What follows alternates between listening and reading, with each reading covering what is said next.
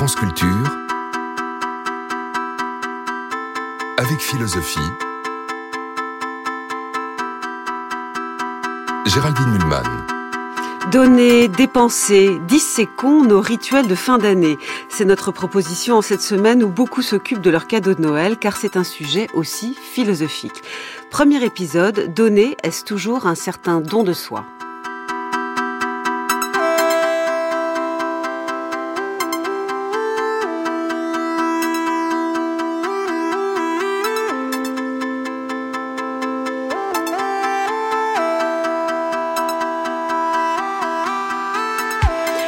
Un cadeau, c'est réfléchir à l'autre.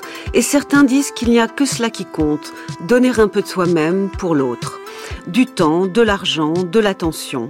Le, le don de soi serait-il en quelque sorte un paradigme présent dans tous les dons?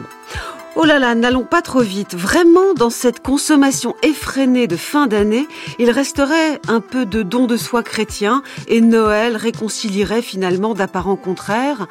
Le don de soi n'exige-t-il pas un peu plus que cette grande fête du capitalisme pour qu'on puisse l'invoquer?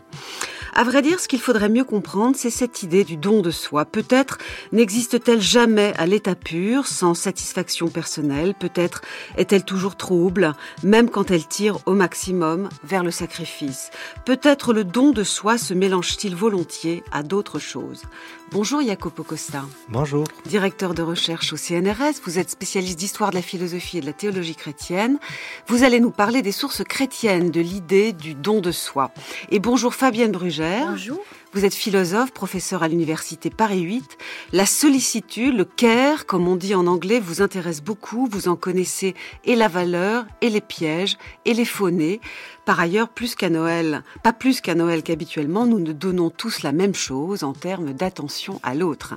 Ouvrons la discussion avec un monsieur qui, en plein hiver, avait demandé aux Français des dons substantiels pour aider les plus démunis. C'était alors en février, mais il arrive qu'on pense à lui à l'approche de Noël. Je veux dire d'abord à tous ceux qui écoutent que ce qui se passe ces jours-ci est admirable. Des gens disaient que les Français faisaient figure de mendiants. Voilà qu'ils sont réapparus sous leur visage de toujours comme un peuple extraordinairement généreux. C'est stupéfiant l'unanimité, peut-être, qui s'est établie ces jours-ci, euh, n'a pas d'égal depuis extrêmement longtemps. France Culture, avec philosophie. Géraldine Mulman. Vous venez d'entendre l'abbé Pierre en 1954. Son appel aux dons avait permis de récolter 500 millions de francs à l'époque, d'où cet éloge euh, par lui-même de la générosité des Français qu'on entend ici dans un reportage de la RTF. Est-ce que cette générosité-là, à l'égard de personnes qu'on ne connaît pas et dont on sait seulement qu'elles ont des difficultés importantes, est la plus admirable de toutes les générosités, celle justement qu'on essaye de rappeler de temps en temps de susciter, par contraste à la veille de Noël avec la foire aux cadeaux qui nous semble peut-être un peu moins magnanime. Qu'en pensez-vous, euh, Jacopo Costa? Effectivement, on peut penser qu'il y a une amitié naturelle de tous les êtres humains, même ceux qui ne se sont jamais connus, jamais rencontrés, et donc à l'égard desquels on peut avoir des actes d'amour. La chose intéressante, c'est que cette idée a été développée tant dans la philosophie grecque, parce qu'Aristote conçoit la possibilité de faire des dons à sa communauté, donc non pas seulement à ses amis. Oui. C'est la vertu de la magnificence qui porte quelqu'un, par exemple, à payer un temple pour sa ville.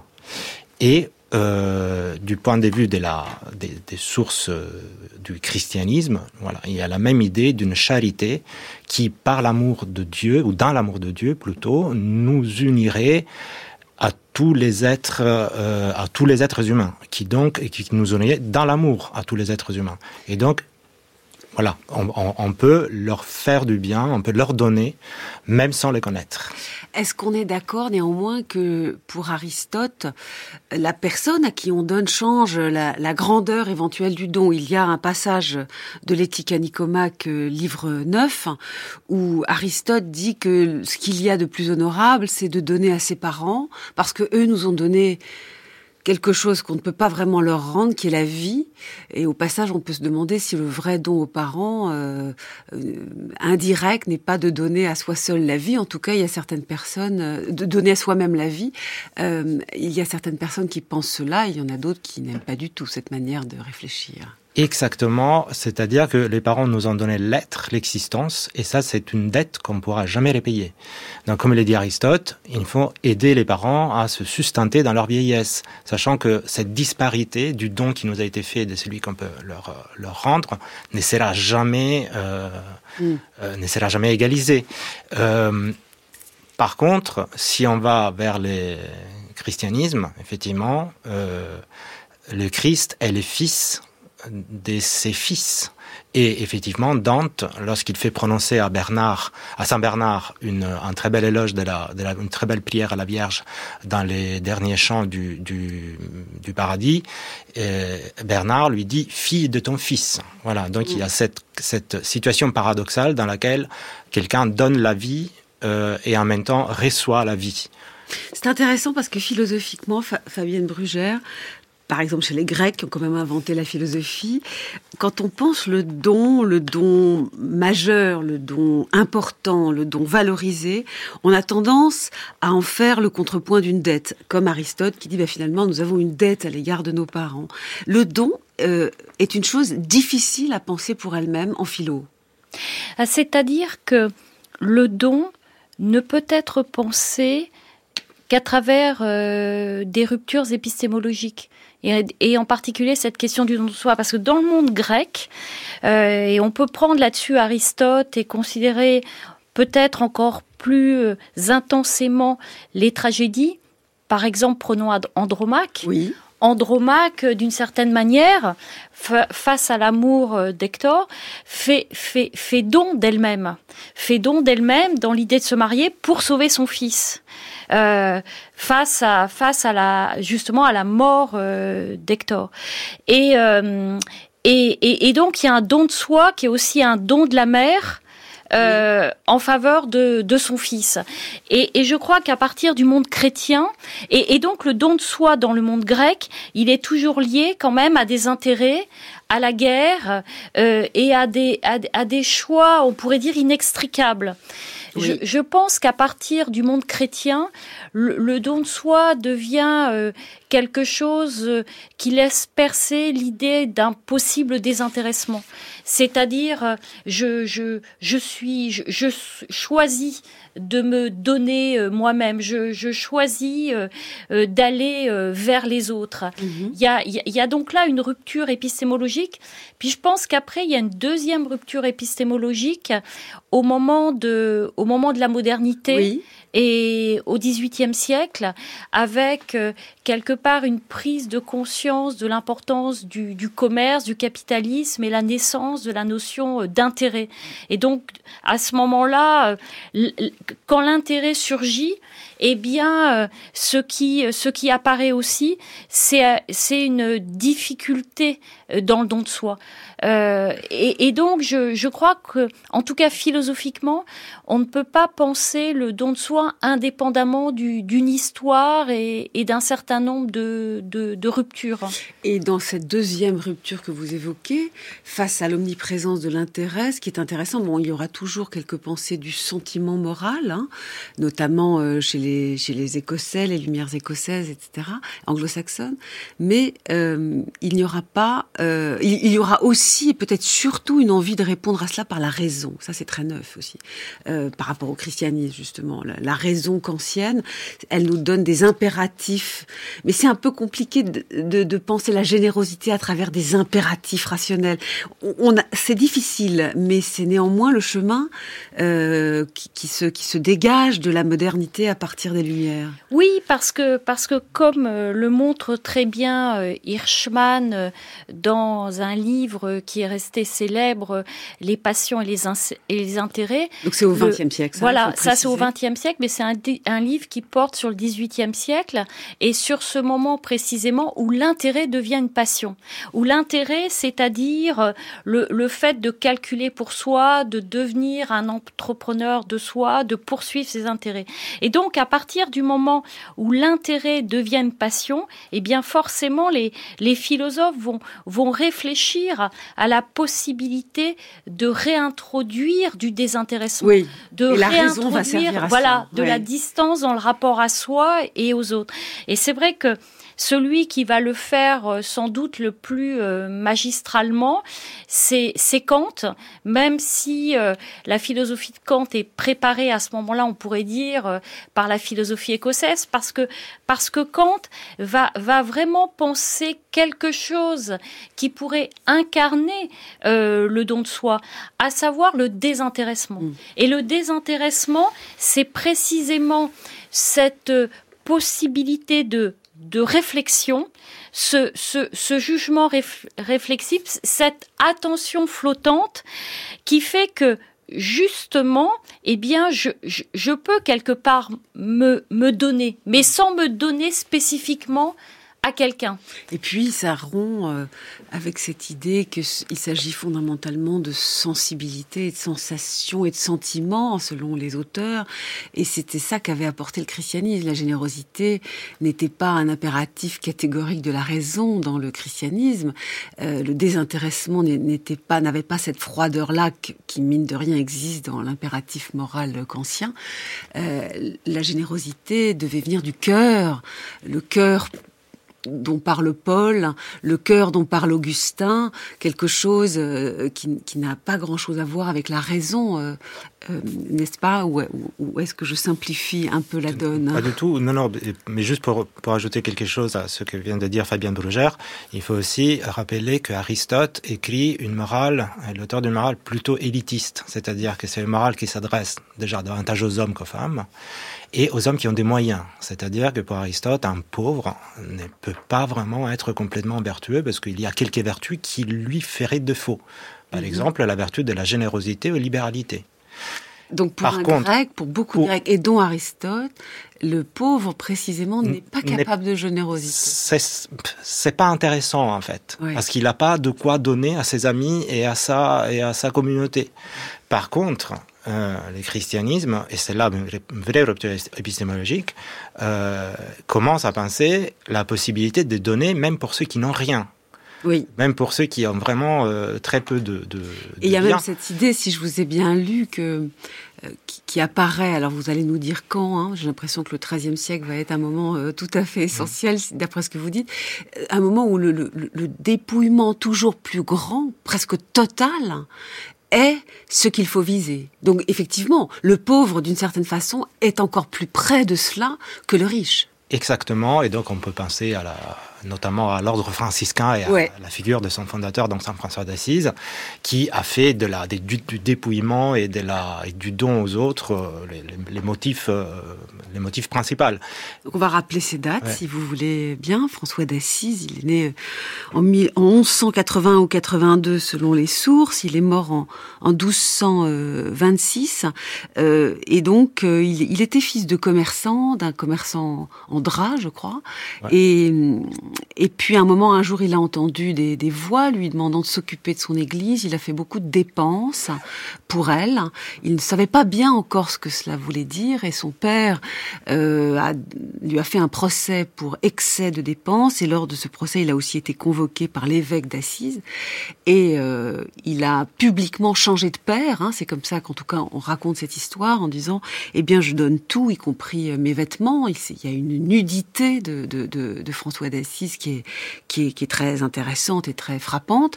Et cette nudité, il, dit dans le dépouillement, mon vrai père maintenant, c'est Dieu.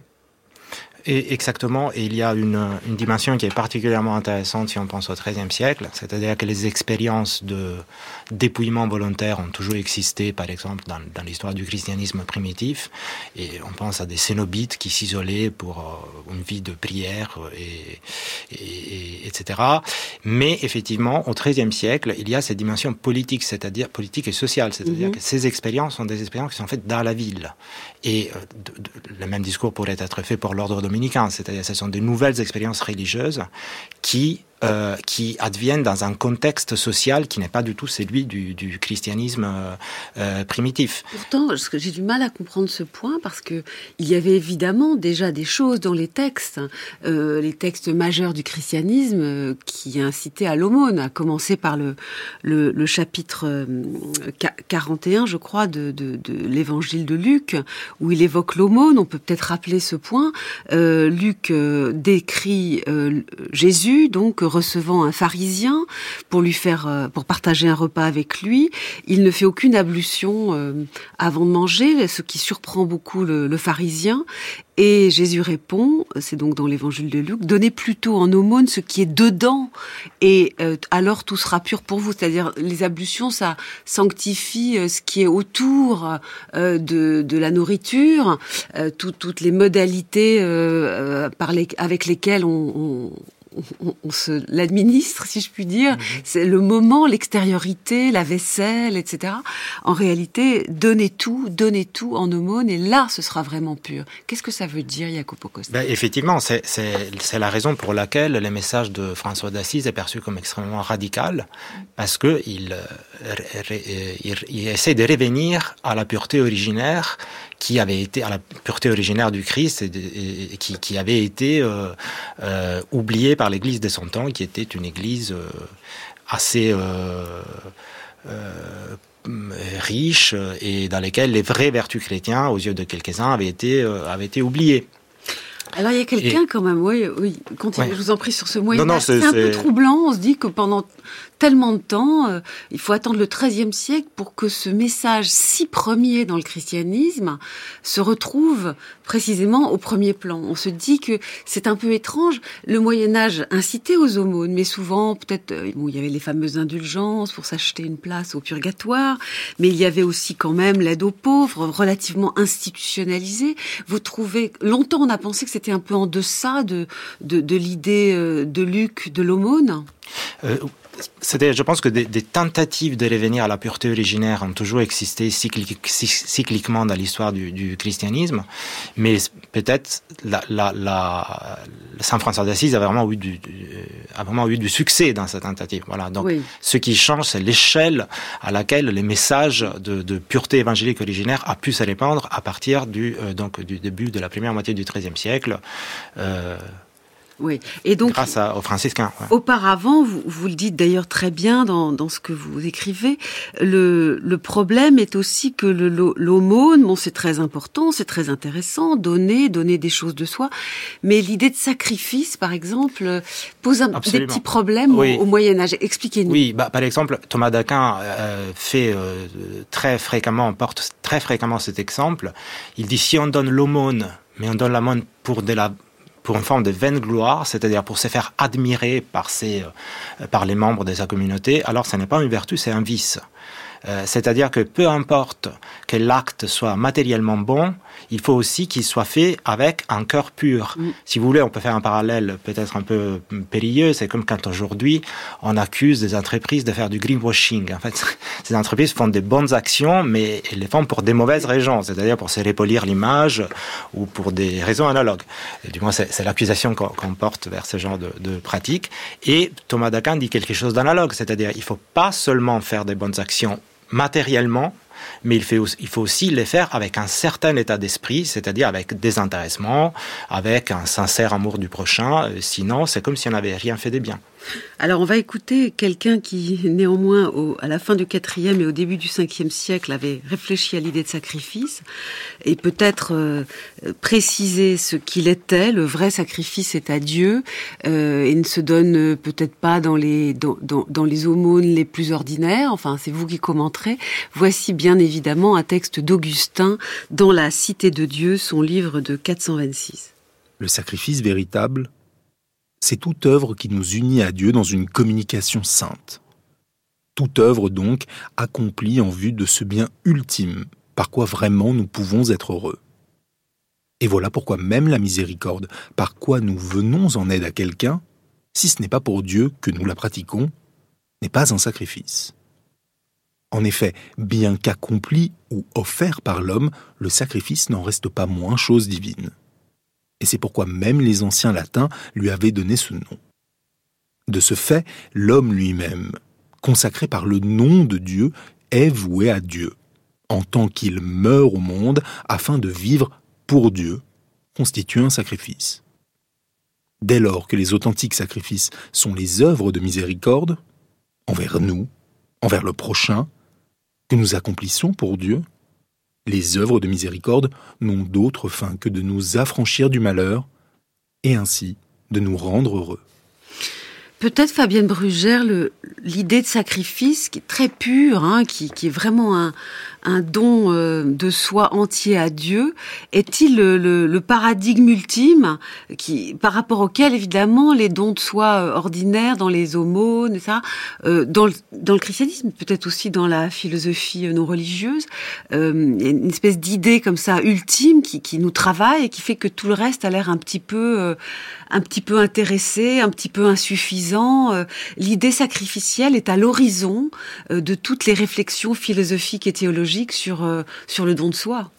Ce qui est, ce qui, ce qui est intéressant dans cette euh, citation d'Augustin, c'est, c'est le fait de penser le, sacrifice euh, comme une œuvre comme une œuvre qui nous, qui nous unit à Dieu. Dans, dans œuvre, il y a, il y a production, il y a processus, il y a donc l'idée d'un travail. Et ce, qui, ce qui est particulièrement pertinent, c'est que du coup, le don de soi est pensé comme un travail et comme à la fois un travail sur soi et une relation à Dieu. Donc euh, c'est une figure, c'est une figure du, du, sacrifice qui, qui laisse euh, vivante la place euh, pour ce qu'on pourrait appeler une éthique, c'est-à-dire une transformation de soi. Mais quand même toujours dans l'horizon sacrificiel, et ça, et, comment dire, euh, ça va devenir difficile dans une morale, par exemple, kantienne dont nous avons parlé euh, auparavant, euh, où il faut quand même aussi faire attention à soi pour être un, pour bien raisonner, pour écouter notre raison pratique. La notion de dignité chez Kant, elle concerne les autres, mais aussi soi-même, et elle n'est pas sacrificielle, la morale kantienne. Bah parce que les temps ne sont plus les mêmes, euh, parce que précisément ce, ce qui se joue, ce qui se joue avec Kant, avec le XVIIIe siècle, c'est d'une part une critique euh, de la religion et donc d'une certaine manière l'idée que, que le sacrifice peut mener à des formes d'enthousiasme, de fanatisme et de, et de comportements religieux qui ne sont pas rationnels. Donc forcément, euh, cette notion de sacrifice, elle n'est plus euh, comprise de la même manière à cause aussi de ce qui se passe euh, historiquement. Il n'y a qu'à reprendre les travaux de, de, de, Voltaire sur, sur le fanatisme. Et puis, et puis de l'autre côté, c'est bien sûr tout ce qui s'est joué en termes euh, de développement du capitalisme. Et donc euh, l'idée que, que l'individu est devenu aussi un individu calculateur investi par l'intérêt, que cet intérêt crée un rapport à soi passionnel, mhm. qu'il faut justement le penser et pas, et pas le condamner voilà, d'emblée. Exactement, l'individu est un individu intéressé. À partir du moment où l'individu est un individu intéressé, eh bien la question du don de soi et donc je dirais de sa limite, le sacrifice est aussi euh, est aussi mise en question. Elle va être pensée autrement et donc elle va être pensée de manière euh, vraiment forte par contre, par le biais euh, du concept de, désintéressement. C'est-à-dire, certes, je suis un individu intéressé, mais je peux mettre de côté, sous certaines conditions, à certains moments, dans un certain travail sur ma subjectivité, mhm. je peux mettre de côté cette notion d'intérêt et je peux devenir désintéressé.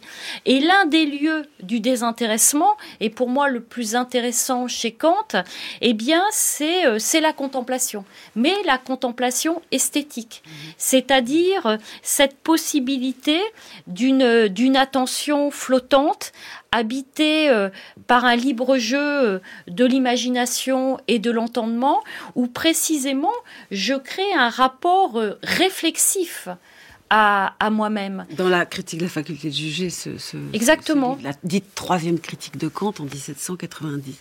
Jacopo Costa, est-ce que dans la, la théologie chrétienne, je dirais dans, l'ensemble, cette, cette, masse très riche d'interprétation euh, des, enjeux chrétiens, il, y a, euh, euh, à partir du XIIIe siècle, des, méfiances à l'égard euh, de l'idée sacrificielle qui pourrait toujours être suspecte malgré tout de servir quelque chose du moi d'être insuffisamment désintéressé, peut-être un, un, masochisme avec des bénéfices, si j'ose dire, euh, secondaires pour ouais. parler comme d'autres parleront. Est-ce que dans le christianisme, il y a une, une, une vigilance à l'égard de l'idée Absol sacrificielle? Oui, absolument. Et, et euh, c'est tout à fait pertinent par rapport à ce que, à ce que vient d'être dit, c'est-à-dire que le problème, dont les théologiens et les philosophes du Moyen Âge sont parfaitement conscients, est celui de la gratuité, c'est-à-dire la gratuité qui est le contraire, qui est l'opposé de l'intérêt.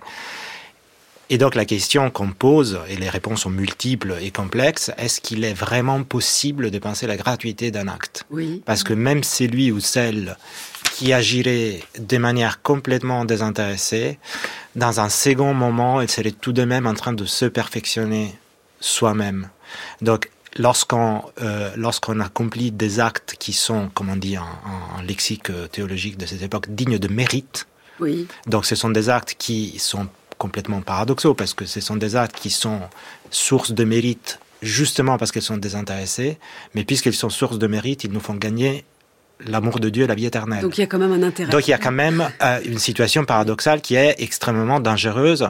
Voilà, donc là, effectivement, euh, l'une des stratégies, c'est justement celle de désintellectualiser l'éthique oui. pour essayer de venir à une éthique ou à une théologie, théologie morale, plutôt de l'affectus, c'est-à-dire de l'amour, et de motions qui sont des motions euh, du cœur, justement. Euh, cœur qui est euh, un terme présent dans la, dans la tradition euh, morale et qui est très difficile à, à traduire, à traduire euh, à partir du latin, je, je veux mm -hmm. dire, de corps, euh, parce que justement ça recouvre cette sphère des facultés qui est à la limite entre l'intellectif et, et, et l'affectif. Voilà. Donc, euh, donc il y a une réflexion de cette sorte sur absolument. J'appellerais peut-être le point noir euh, difficile euh, du don de soi, qui est qu'il est toujours suspect euh, de travailler pour le soi. quand même. C'est ça. Oui, alors là, il y a une il y a une chose à dire à propos de d'Aristote, c'est-à-dire que Aristote, que les médiévaux connaissent très bien à, à cette époque, oui. dit que les choix antérieurs sont invisibles. Donc en fait, un observateur externe de mon action ne saura jamais quels sont les motifs pour lesquels j'ai accompli. C'est-à-dire que peut-être je l'accomplis avec un cœur pur et des intentions pures. Peut-être je suis euh, juste en train d'accomplir des actes par vanité, voilà, pour me faire euh, apprécier par, par les autres. Alors nous parlons du don de soi ce matin. Nous nous demandons si lorsque nous donnons, par exemple, des cadeaux, ce qui risque d'arriver bientôt euh, en cette fin d'année, nous ne sommes pas toujours, nous ne sommes pas habités par l'idée du don de soi, euh, don de soi qui est une idée difficile où il y a des, paradoxes. Euh, il faut être vigilant. Le don de soi n'est peut-être pas toujours aussi généreux qu'on le croit. Je suis en compagnie de la philosophe Fabienne Brugère et de Jacopo Costa, qui est un très bon spécialiste, euh, notamment de euh, la théologie chrétienne et elle nous est très utile pour réfléchir au don de soi ce matin. Je voudrais qu'on aborde maintenant euh, justement, euh, qu'on continue à creuser ce, ce, point difficile dans le don de soi qui est le risque lorsque ça donne trop de gloire, par exemple, précisément de, euh, de conduire à quelque chose d'intéressant et, et, et, à ce moment-là, c'est ça apparaît peut-être insuffisamment désintéressé si ça sert trop la gloire. Je trouve très intéressant le fait que euh, il y ait un petit débat, par exemple, latent autour de Simone Veil, la philosophe, euh, philosophe qui euh, qui donc a beaucoup, on va en parler, a beaucoup donné d'elle-même, euh, avait certainement une réflexion sur le don de soi et même sur le sacrifice.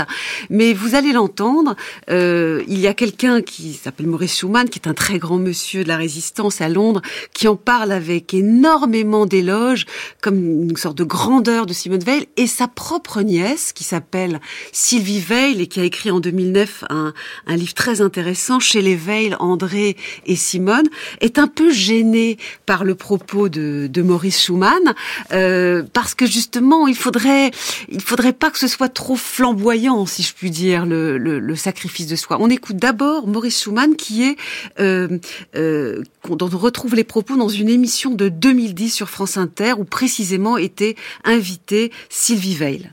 Elle avait la volonté éperdue de trouver le lien entre la perfection de Dieu et la souffrance des hommes, c'est-à-dire l'injustice du monde. Ce lien, pensait-elle, ne pouvait lui apparaître que dans un instant d'extrême souffrance, d'extrême sacrifice, et d'extrême sacrifice consenti dans une totale obscurité. Alors le jour où, déjà malade, gravement malade, elle a appris que cette joie, j'ose employer ce mot, cette joie métaphysique lui serait refusée, elle a décidé de mourir. Et elle est morte. Il y a une grandeur évidente dans le propos de Maurice Schumann sur Simone Veil. Écoutez, ça a un petit peu gêné sa nièce Sylvie Veil. Schumann s'exprime magnifiquement et a une très très belle voix. C'est d'ailleurs pour ça qu'il avait été choisi pour être l'organe euh, de la France libre pendant la guerre. J'ai du mal à le suivre dans, dans ce qu'il dit de ces derniers moments de ma tante. Je, ma tante était un poète. Je, suis sûre qu'elle elle était un poète et que ça a été une de ses forces. Je la vois beaucoup plus comme un poète, personnellement, que comme une sainte. Je trouve que Maurice Schumann transforme sa mort en une sorte euh, presque d'apothéose. Et moi, je vois une petite jeune femme qui a été désolée, qui s'est sentie inutile, qui était esselée à Londres et qui, euh, oui, s'est laissée mourir, il n'y a aucun doute. Mais je, je pense que c'est plus triste que ce qu'en fait euh, Maurice Schumann. Donc j'ai un peu de mal à suivre dans ce chemin euh, euh, magnifique. C'est intéressant, non Comment la, nièce de Simone Veil a, du mal avec la, flamboyance du martyr, parce qu'il y en a une de flamboyance. Elle, elle essaie d'éviter. Oui, c'est. Je trouve ça particulièrement percutant l'idée de dire que Simone Veil est, est une ou un poète plutôt qu'une sainte. Oui. Et dans la poésie, il y a deux choses. Il y a d'une fois, d'une part, euh, le fait d'être euh, sur les marges. Et je crois qu'il y a, il y a de, de quelque chose de cet ordre-là chez Simone Veil. L'idée, euh, l'idée précisément que l'on est un peu à côté. Et qu'est-ce que c'est qu'être à côté? Être à côté, c'est porter son attention sur ceux et celles qui n'ont pas compté jusqu'à présent. Alors il y a bien évidemment là une, tradition, euh, une tradition chrétienne. Hein, oui, on peut quand même pas vraiment la, complètement l'effacer. On ne peut pas, on ne peut pas l'effacer, mais en même temps, c'est aussi le fait de dire, euh, de, de, témoigner, de mettre en avant un souci de la vulnérabilité. Donc, il y a, y a, ce côté-là qui correspond bien à un déplacement de l'attention et en même temps à un processus de rapport aux autres qui est sous la forme de la marge. Et puis le poète, c'est aussi celui qui est voyant. Ça, c'est la tradition plutôt rimbaldienne. Et je pense qu'il y a aussi euh, cet aspect-là chez, chez, Simone Veil dans, dans, dans, dans l'attente de Dieu. Il y a quand même quelque chose qui est du registre de, de la vision, de, de voir quand même ce que les autres euh, ne voient pas. Donc, euh, voilà, cette notion de, cette notion de, de, de, de, de poésie, mm. elle est, elle est particulièrement intéressante peut-être pour penser aussi justement le, don de soi. Parce que dans le don de soi, il y a aussi quelque chose qui s'écrit. Il y a, y aussi une, une, narration euh, du don de soi à faire. Qu'est-ce que vous en pensez, Jacopo Costa? Simone Veil, nous parlons donc de la philosophe qui s'est à peu près laissée mourir de faim euh, à Londres pendant la guerre. On ne voulait pas l'envoyer, elle était trop faible. On sait aussi, on pense aujourd'hui qu'elle était atteinte de la tuberculose, donc sa mort a une dimension sacrificielle, mais enfin, elle était quand même sans doute très affaiblie par la maladie. Euh, nous ne parlons donc pas de la Simone Veil avec un V euh, magistrat, futur magistrat qui a été mmh. déporté à Auschwitz. Nous parlons de, de, la philosophe avec un W. Euh, est-ce qu'elle vous paraît, à vous, à vous qui connaissez bien la, la, la pensée chrétienne, comme malgré tout une sainte, une sainte chrétienne? Une, une François d'Assise, femme du XXe siècle? Alors, j'ai pas euh, j'avais jamais réfléchi à la question de ce, de cet angle, euh, de ce point de vue.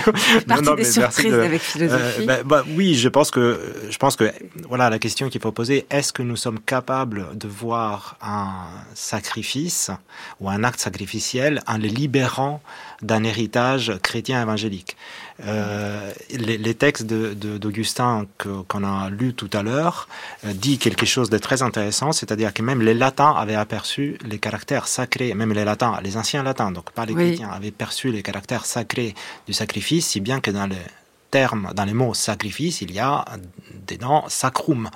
Donc même les noms euh, chrétiens ont senti ce caractère divin de la euh, divin sacré euh, de ces genres d'actes. Donc, est-ce que la question pour moi n'est pas de savoir si on peut euh, comparer l'expérience de Simon Weil à celle d'une sainte, est-ce qu'on peut voir des expériences sacrificielles en dehors d'une d'une catégorie évangélique ou chrétienne? Oui. C'est ça qui serait intéressant. À...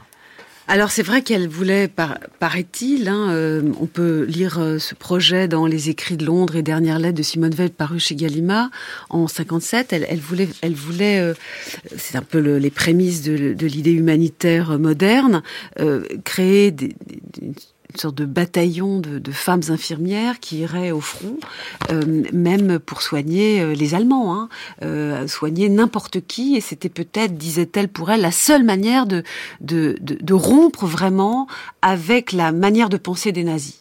Qu'est-ce que vous en pensez, vous, Fabienne, Fabienne Brugère, de cette, cette idée de Simone Veil? Bah, Je reviendrai au rôle que, que les femmes jouent euh, souvent dans notre modernité quant à la question du sacrifice. À la fois le sacrifice, on, on, ne, on ne peut le penser que par rapport à une histoire chrétienne, mais on ne peut le penser aussi que par rapport à une histoire sociale, qui est aussi euh, une histoire euh, qui est en quelque sorte fabriqué par la question du genre et qui fait que à un certain moment, on va vraiment lier la question du sacrifice et du don de soi à une sorte de nature féminine.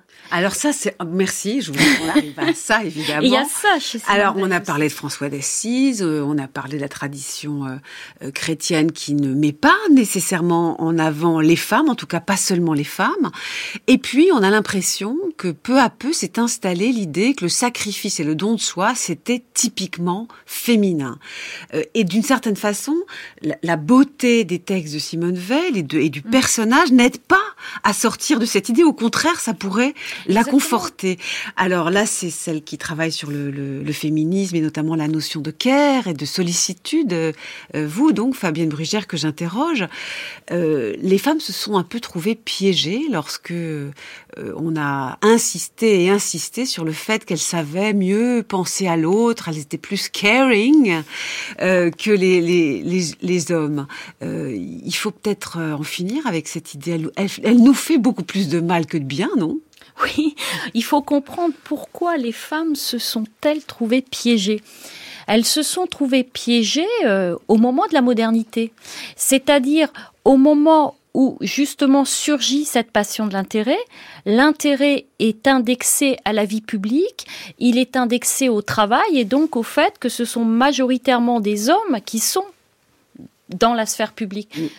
D'autant qu'à ce moment-là, le contrat social, eh bien, différencie une sphère privée et une sphère publique. Oui. Et donc, les femmes vont se retrouver euh, largement assignées à la sphère privée, qui devient la sphère des sentiments, de la naturalité des, des sentiments, et donc de la possibilité du don de soi, du don de soi euh, qui n'est plus tant pensé en termes directement chrétiens qu'en termes familiaux. Don de soi à son époux, don de soi à ses enfants, euh, don de soi à ses parents, bref, oui. tout un tout un contexte de la, on pourrait dire, de la proximité du don de soi. Elle est valorisée comme ça, la qui, femme. Qui, qui, et c'est un piège parce que pour c'est un de piège ça, parce que euh, d'abord on y perd cette notion chrétienne de l'amour du prochain qui avait cet avantage de dire on peut aimer n'importe oui. qui et donc n'importe quel vulnérable d'une certaine seulement sa manière famille. et pas seulement sa famille et, et donc d'une certaine manière les femmes se trouvent à cette place du prendre soin qui porte l'idée du sacrifice et du don de soi. Et en fait, ça va se redéployer du coup dans la possibilité de certaines activités, de certains métiers, dont le métier euh, d'infirmière. Et on connaît bien sûr tous les textes entre le 19e et le 20e siècle qui posent cette naturalité soignante euh, des femmes, qui aboutit à des, à des formes sacrificielles. Et pour le coup, là, c'est pas que la famille. C'est-à-dire que de leur qualité en quelque sorte familiale, on déduit des qualités plus universelles. Exactement. S'occuper des autres, même quand on ne les connaît pas, ce serait un truc de femme parce qu'il y aurait une sorte de, de morale des femmes qui serait celle de la, de la préoccupation, de, de l'inquiétude finalement à l'égard des autres et donc à l'égard du monde. Et, et, bien sûr, en temps de guerre, cette répartition, elle joue, euh, elle joue spécifiquement. Je voudrais euh, vous, vous, poser une, une question. je sais qu'elle est difficile, mais vous, le savez mieux que moi. Même certains écrits féministes ont pu, paradoxalement, renforcer cette idée. Je pense évidemment à Carole Gilligan, qui a écrit Une voix différente en 1982. Elle était euh, formée à la psychologie sociale par euh, Lorenz Kohlberg, et euh, elle critiquera ce qui, ce elle critique dans ce livre euh, l'analyse par Kohlberg du développement moral euh, qui était, il faisait des expériences avec les enfants. Il disait que la vraie maturité euh, morale arrive lorsque l'enfant est capable euh, de raisonner, par exemple sur des dilemmes. Donc il y a un dilemme fameux, le dilemme de Heinz. Heinz est un quelqu'un qui, qui était en train de perdre sa femme. Elle a besoin d'un médicament pour se sauver qui est extrêmement cher. Le pharmacien ne veut lui faire ni crédit ni réduction. Que doit faire le pauvre Heinz? Buter le pharmacien, voler la pharmacie, obéir, laisser mourir sa femme? Et la façon dont euh, on raisonne pour Kohlberg est signe de euh, maturité morale. Or, que dit Gilligan contre Kohlberg? Ah, Le problème, c'est qu'en fait, Gilligan, on lit souvent son livre Une voix différente, qui a été un best-seller. Hein. On lit souvent le début du texte, c'est-à-dire le moment où elle fait cette constatation que les, les petites filles ne réagissent pas de la même manière que les petits garçons quand il s'agit de se rapporter à autrui qu'elles ont pour oh, faire vivre. Elles raisonnent autrement. Plus de capacité à l'empathie, plus de plus de compassion. Donc juste pour que les auditeurs comprennent bien, elle, dit voilà euh, avec le, le, système de Kohlberg, on, valorise par exemple le petit garçon Jay qui dit ah bah oui là il y a un dilemme, faut choisir etc. Il raisonne alors que il y a une petite fille qui s'appelle Amy qui dit non mais il faut arrêter que ce dilemme, faut aller négocier avec le pharmacien, faut créer de la relation, faut essayer de sortir du problème. Et du point de vue de Kohlberg, c'est un signe plutôt d'immaturité morale. Oui. Et Gilgan dit, mais c'est insupportable. Voilà une, une, pensée du care, de, de, la sollicitude qui n'est pas valorisée par les psychologues. Voilà. Et mais elle sort en même temps. En même temps, j'insiste là-dessus. Gilligan n'est pas dans une perspective d'essentialisation parce qu'il faut penser à ce moment-là à la fin du livre. Et que dit-elle à la fin du livre? Elle, elle dit l'idéal en termes de, de, de, rapport à soi et aux autres, ce serait, euh, ce serait un équilibre un équilibre. Parce que le problème, c'est que c'est la petite amie. Donc on a l'impression que les femmes sont plus fortes pour le care euh, et qu'elle nous dit c'est génial, écoutez les femmes, alors que les, les garçons, c'est un risque. Quoi. Elle ne dit pas c'est génial. Elle dit il faudrait que les femmes euh, cultivent davantage l'égoïsme et elle dit il faudrait que les hommes cultivent davantage l'altruisme parce que traditionnellement, historiquement, on fait plus porter le souci des autres par les femmes et on fait plus porter le souci de soi par, par les hommes. Et on sait très bien que quand Michel Foucault écrit le souci de soi, ce qu'il a en tête, c'est quand même des, des comportements dans l'Antiquité gréco-romaine qui sont des comportements d'hommes. Donc, euh, donc ce qu'elle préconise, c'est un équilibre. C'est un équilibre entre le soi et les autres. Et sans doute pourrait-on dire que le don de soi, il n'a une valeur qu'ici est porté aussi par une estime de soi et par un rapport à soi et par une Merci forme pour cette transition. Nous allons parler de Virginia Woolf, qui a beaucoup réfléchi à la sollicitude de certaines femmes, très bonnes euh, maîtresses de maison, s'occupant excellemment de leur mari. Et, euh, et, finalement, dans son livre Vers le phare de 1927, c'est le portrait de Mrs. Ramsay, qui est parfaite, qui s'occupe de ses enfants, qui lit des histoires à son petit James, tandis qu'elle pense aux trois enfants un peu plus âgés et que son mari est endormi. Mais ce que dit Virginia Woolf, c'est qu'elle aimerait tellement s'en évader de tout cela. Elle a des pensées qui n'ont rien à voir avec le care et la sollicitude, et peut-être est-ce qu'il y a, est-ce ce qu'il y a de plus beau chez elle. On écoute cet extrait de Vers le phare.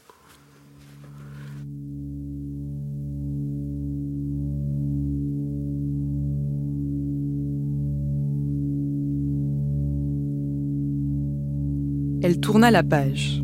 Il ne lui restait plus que quelques lignes.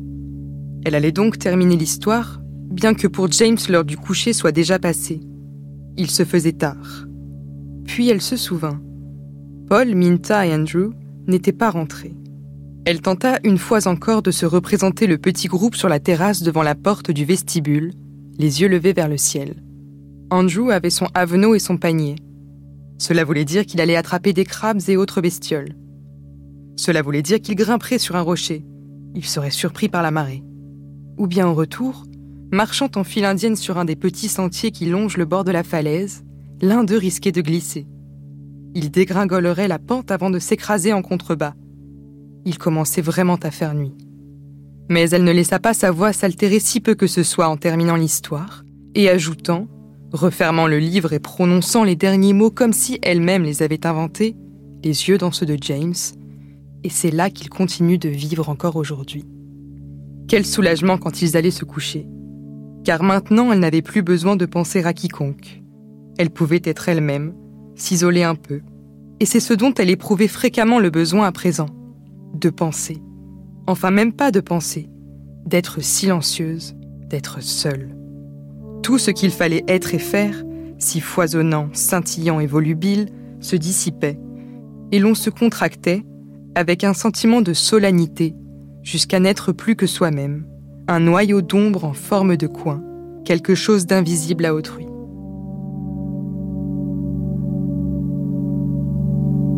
France Culture, avec philosophie, Géraldine. C'est Carla Michel de notre équipe qui lisait cet extrait de Vers le phare, euh, roman de Virginia Woolf que nous avons euh, pris ici dans la traduction de Françoise Pelan.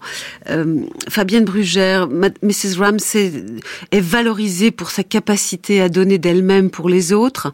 autour d'elle, c'est ça qu'on aime chez elle. Et Woolf suggère qu'en réalité, toute une part de Mrs. Ramsey essaye d'échapper au don de soi, et c'est peut-être le plus intéressant. Oui, parce que ce texte, il est à la fois sociologique et philosophique. Il est sociologique parce que ce qui est décrit, c'est la charge mentale des femmes, que l'on que l'on connaît bien aujourd'hui par un certain nombre de travaux sociologiques. il est philosophique parce qu'il pose la question euh, qu'est-ce que c'est qu'être soi-même? Qu'est-ce que c'est plus exactement que n'être plus que soi-même? Et lorsque Virginia Woolf pose cette question au sujet de, Mrs. Ramsey, ce qui surgit, c'est qu'alors le soi est quelque chose d'invisible à autrui. Et c'est cette question de l'invisibilité à autrui. Est-ce qu'être soi-même, c'est être invisible à autrui? Ou est-ce que c'est que lorsque les femmes sont elles-mêmes, elles sont nécessairement invisibles à autrui? Donc il y a toute cette question de l'invisibilité qui fait que quand on se donne soi-même, eh bien, on est en même temps invisible pour soi-même. Donc soyons plus visibles à nous-mêmes, euh, nous dit Woolf à travers euh, cette page du, de son roman euh, Vers le phare. Occupez-vous des autres, certes, mais aussi de vous. Ça n'a pas de sens de ne pas s'occuper de soi. on ne peut pas bien s'occuper des autres quand on ne s'occupe pas aussi de soi. Est-ce que, Jacopo Costa, vous avez l'impression que dans la tradition chrétienne, au fond, cela, on le sait depuis longtemps aussi. Euh, l'idée sacrificielle n'a jamais été euh, complètement dominante. Oui, tout à fait. Je citerai donc euh, Thomas d'Aquin qui, qui dit que les jeunes et les veilles de prière, voilà, il faut pas exagérer dans ces pratiques, parce que sinon le corps à la fin est détruit et donc il ne reste plus rien pour pouvoir euh, bien agir, bien faire euh, euh et bien agir un, un, chrétien bien sûr. Donc en fait l'idée d'une modération aussi dans ce genre de pratique est présente dans la théologie chrétienne, alors que nous avons à côté de ça, bien sûr, c'est répertorié des tendances plus mystiques, un peu plus radicales, qui portent à la destruction du corps. Et vous pensez que le sacrificiel, euh, euh, vous qui êtes à la fois féministe et spécialiste de la pensée féministe, Fabienne Brugère, est une chose qui maintenant doit être une cible, un ennemi, quelque chose qu'il faut combattre. Le sacrificiel euh, n'est pas un salut, et notamment pas pour le féminin. Bien évidemment, le sacrificiel n'est pas un salut. Il faut apprendre à être égoïste, pourrait-on dire. Il faut apprendre à se soucier de soi avec tout le travail processuel que suppose le souci de soi, mais qui pose aussi d'ailleurs un rapport aux autres. Mm. Ben, je vous remercie beaucoup pour cette réflexion qui euh, suggère un féminisme profondément antisacrificielle, mais comme nous le voyons, la, pensée chrétienne est peut-être plus complexe aussi dans sa propre valorisation de l'idée de sacrifice, même s'il y a incontestablement cette ligne au milieu d'elle.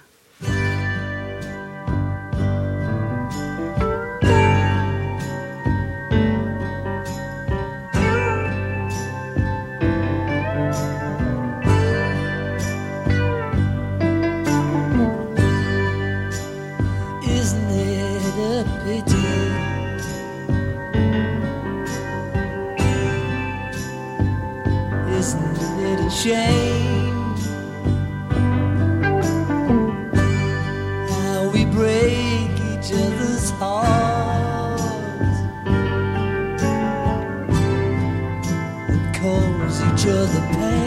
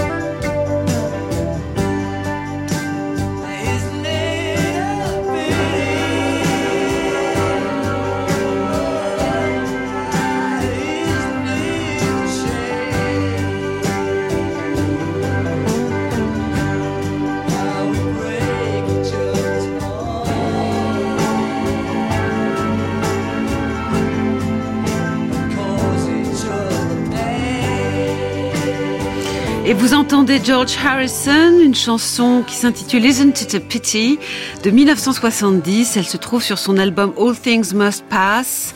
Parfois nous prenons l'amour de l'autre en oubliant de redonner, forgetting to give back, dit George Harrison. C'était une manière euh, à nous de finir cette émission sur le don et le don de soi. Merci Fabienne Brugère, merci Jacopo Costa. Les références de vos travaux sont sur le site d'Avec Philosophie. Il est temps de retrouver Frédéric Worm cette semaine. Frédéric nous parle de l'avant et l'après. On l'écoute. Voici le pourquoi du comment.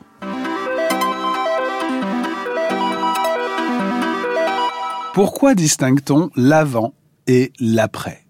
La distinction entre ce qui précède et ce qui suit, entre l'avant et l'après, entre un phénomène antérieur et un autre phénomène postérieur dans le temps, semble quelque chose de tout à fait banal, de tout à fait consubstantiel à la définition même du temps. C'était même la définition d'Aristote. Le temps, disait Aristote, c'est le changement selon l'avant et l'après. Il y a des changements dans l'espace, je vais d'ici à là. Il y a des changements dans l'âge, euh, dans la, dans la taille d'un corps. Il y a des changements de qualité. Il y a des changements dans le temps. Le temps, c'est la mesure d'un changement selon l'avant et l'après. On mesure ainsi des changements et la distinction temporelle, certes peut-être mystérieuse à penser, est quelque chose euh, en fait quand même d'assez ordinaire. Ça s'est passé avant, ça se passera après. C'est la distinction entre le passé et l'avenir avec cette limite insaisissable, mais toujours située dans la vie d'un corps qui définit le présent. Et donc il y a quelque chose d'un peu mystérieux, mais quelque chose d'ordinaire. Alors comment se fait-il que pourtant, quand on dit il y a un avant et un après, ça ne désigne pour nous que des événements exceptionnels? Il y a par exemple des rencontres qui nous font dire avant euh, euh, c'était tout à fait différent, maintenant il y a un avant et un après, il y a un avant toi et il y a un après avoir rencontré. Et il y a aussi peut-être encore plus significatif, et peut-être même la vérité de cette étrange distinction, l'irruption des événements négatifs, peut-être des événements catastrophiques. D'une certaine façon, c'est peut-être toujours quand il y a un événement catastrophique que nous nous disons, il y a désormais un avant et un après. Il y a un avant le début de la Première Guerre mondiale. Il y a le monde d'avant, disait Stéphane Zweig à propos du monde qui avait précédé justement la catastrophe de la Seconde Guerre mondiale et il disait implicitement que va-t-il se passer après? Il ne le savait pas encore, mais il pouvait déjà méditer sur une rupture catastrophique qui rejette tout le passé dans un avant dont on regrette euh, après coup la disparition. La distinction entre l'avant et l'après semble donc pousser à l'extrême ce que l'on pourrait appeler la souffrance temporelle. C'est toujours dans l'expérience d'une catastrophe, d'un événement négatif, peut-être d'un deuil, qu'on dit aussi qu'il y a l'avant et l'après. Alors certains en ont fait la définition de l'événement en général. C'est le cas de Charles Péguy dans sa Clio qui distingue l'événement, qui dit l'événement c'est justement ce qui découpe un avant et un après. Il y a l'affaire Dreyfus, il y a l'irruption du Christ, il y a l'éruption de Socrate, il y a un avant et un après la mort du Christ dans la vie de l'humanité, selon Péguy, et aussi euh, l'affaire Dreyfus dans l'histoire de France. Il y a ceux d'avant et ceux d'après et cela change tout. Pour lui, c'était l'événement d'une façon finalement neutre, puisque cela peut aussi être un événement potentiellement heureux, même si le Christ euh, a été effectivement supplicié. Et si pour euh, Peggy, c'est aussi évidemment ce drame qui définit un avant et un après. Pourtant, on pourrait dire, en radicalisant l'idée bergsonienne selon laquelle la spatialisation du temps vient toujours de notre esprit pratique, de notre rapport à la vie, que le temps c'est la continuité, c'est le passage de l'avant à l'après, on pourrait dire justement que si nous distinguons peut-être est-ce cela le mot important, si nous distinguons l'avant et l'après, c'est toujours en raison d'une souffrance, toujours en raison d'un regret ou d'un espoir peut-être, mais d'un espoir qui est encore quelque chose de souffrant. Nous espérons que l'irruption du bonheur est une promesse de bonheur. Nous espérons que un événement heureux va durer, nous nous rapportons autant sur le mode du négatif. Si nous distinguons l'avant et l'après, c'est sur la modalité d'un événement qui nous déchire qu'il faut assumer. C'est notre souffrance temporelle. Nous aspirons à leur réconciliation.